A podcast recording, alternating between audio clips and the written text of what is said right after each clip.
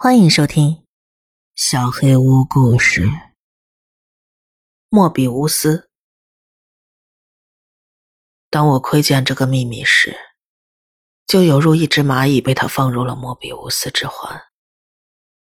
无所谓前后，无所谓上下，他化入混沌，他坚如金刚，其大无外，其小无内。终于发现，我们并不是一个完整的个体。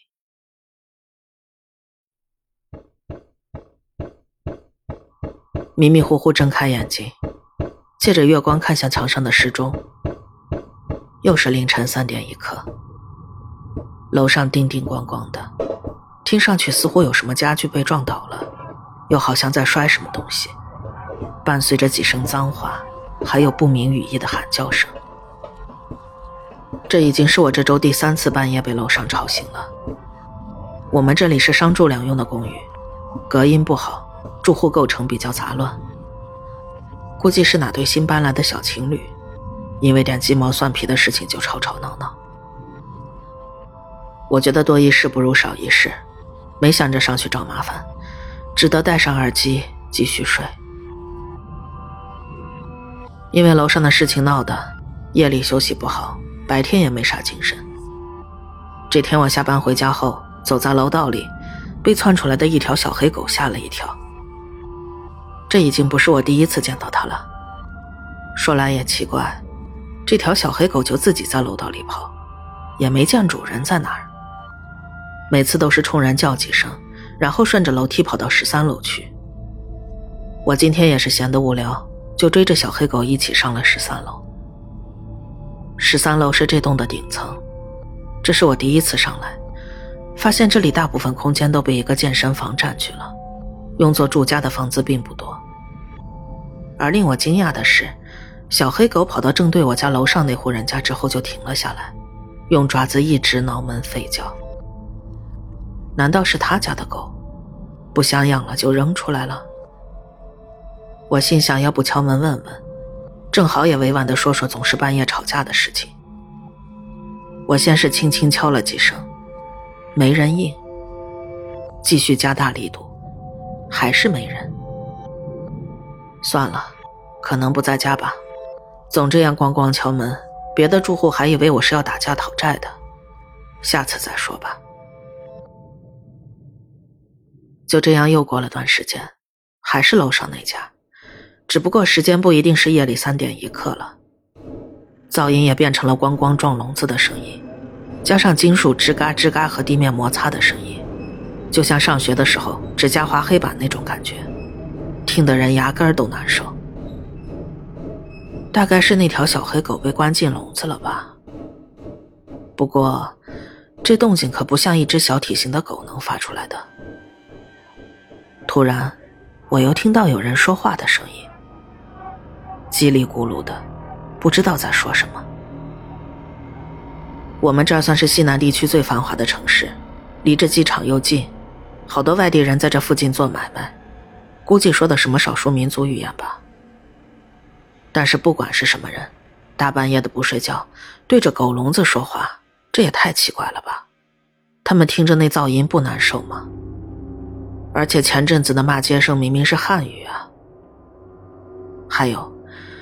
之前我以为是吵架的动静，细想想，从来没有听过第二个人的声音。不会是个自言自语的神经病吧？就当我已经把这些乱七八糟的事情当做神经病发疯处理时，更奇怪的事情出现了。那个叽里咕噜的说话声，从之前成年男人的音色，变成了一个小孩子。这天晚上。情况变得更乱了。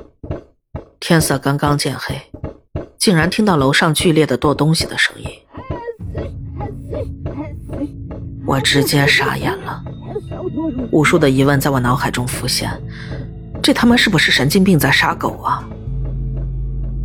不对，这狗怎么不叫呢？小孩子的声音又怎么回事？到底有几个人？叽里咕噜到底在说什么呀？我简直要崩溃了，马上想起给我一个懂维语的朋友打电话，慌慌张张跟他说了事情经过。可能是我太紧张了，也不知道他听明白没有。他先安慰我说去物业上报一下这个事情，电话里听不清楼上的声音，叫我录下来给他。我挂了电话，立刻搬了把椅子放到桌子上，登了上去，用手机紧贴房顶录下了语音，发给朋友之后，攥着手机在屋里坐立难安。朋友回的还算快，但是结果让我很失望。他说这不是尾语，连突厥语系都不是。至于是什么，他也不大清楚。晚上物业都已经下班了，只有交电费那里还有人值班。我也管不了那么多，穿着拖鞋就出去了。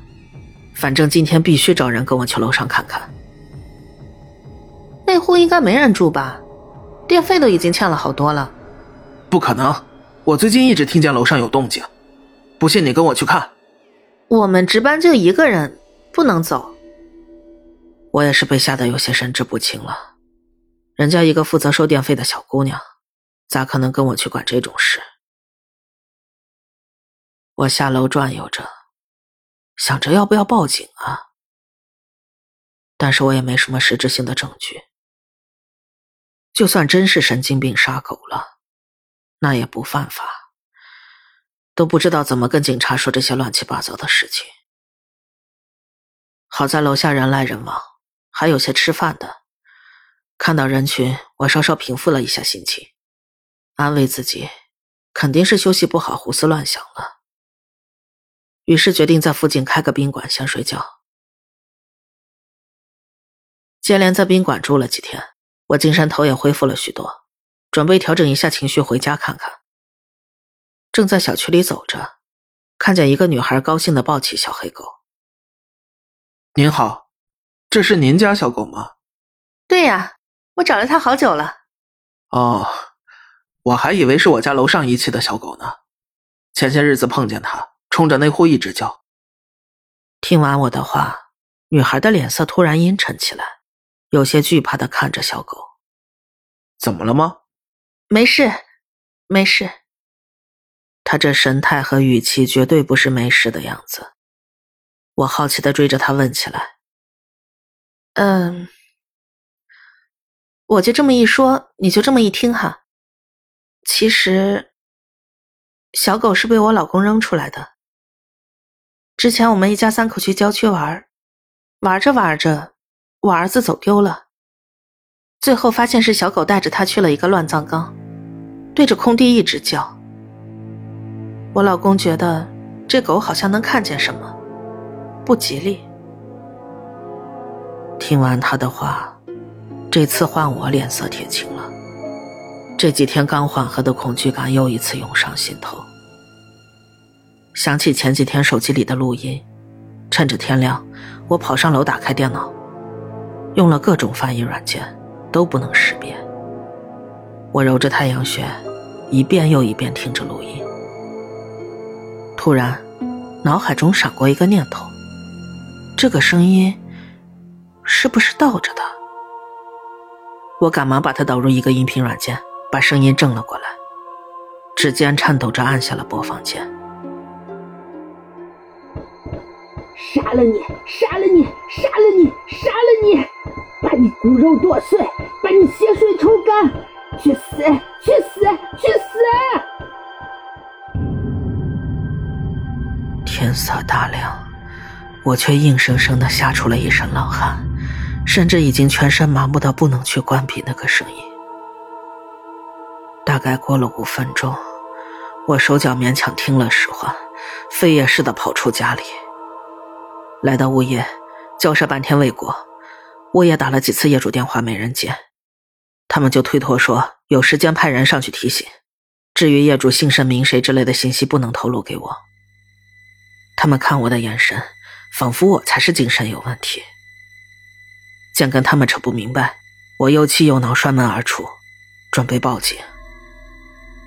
小伙子，你说的是二栋幺三零四那家吧？一个附近剪纸盒的老婆婆叫住了我。您认识吗？说不上认识，反正我天天在这附近溜达，在这住的都知道点情况。我跟老婆婆简单叙述了一下接连一个月的糟心事儿，怕吓到老人家，隐瞒了许多诡异的事情。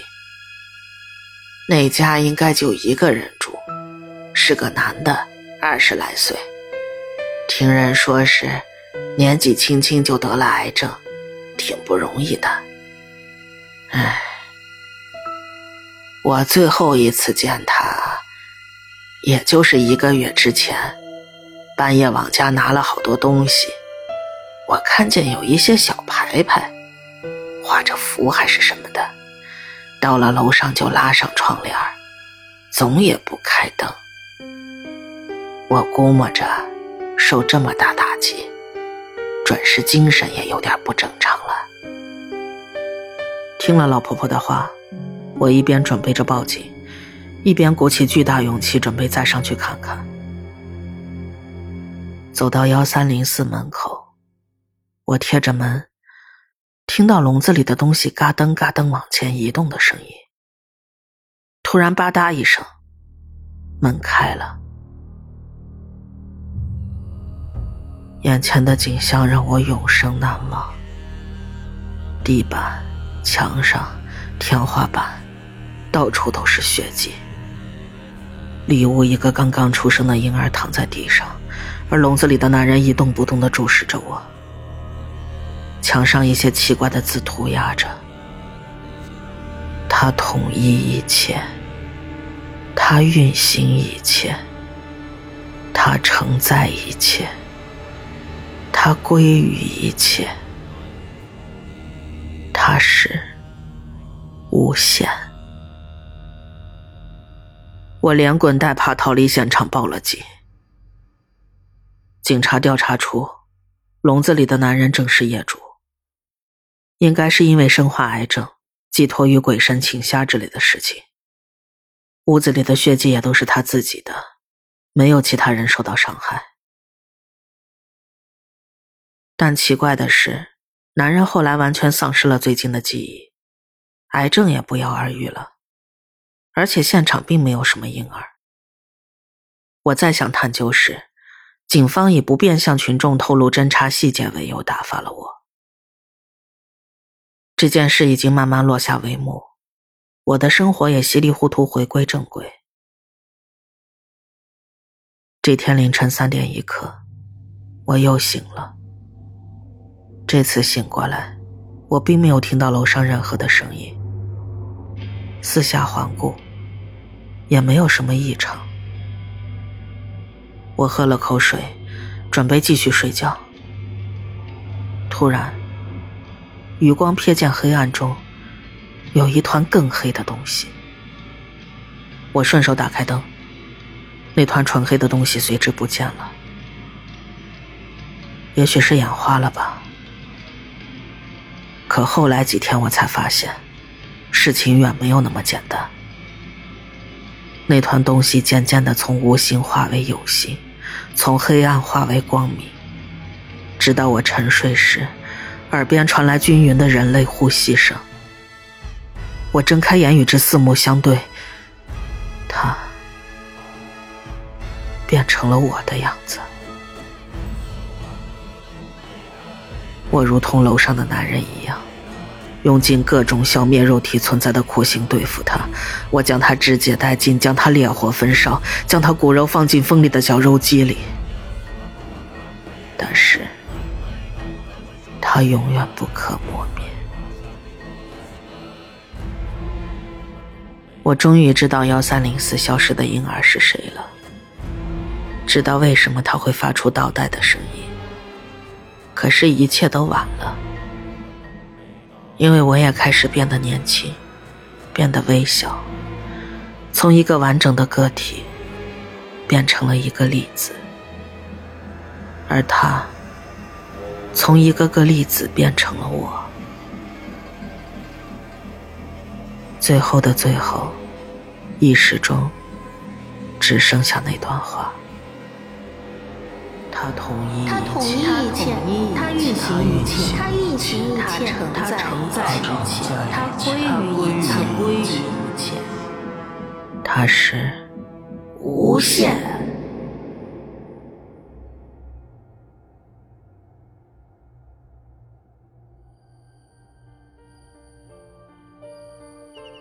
本期小黑屋故事就到这里。如果你做噩梦的话，没有关系，我会来把它吃掉的。我是小黑屋的墨，那我们梦里再见了。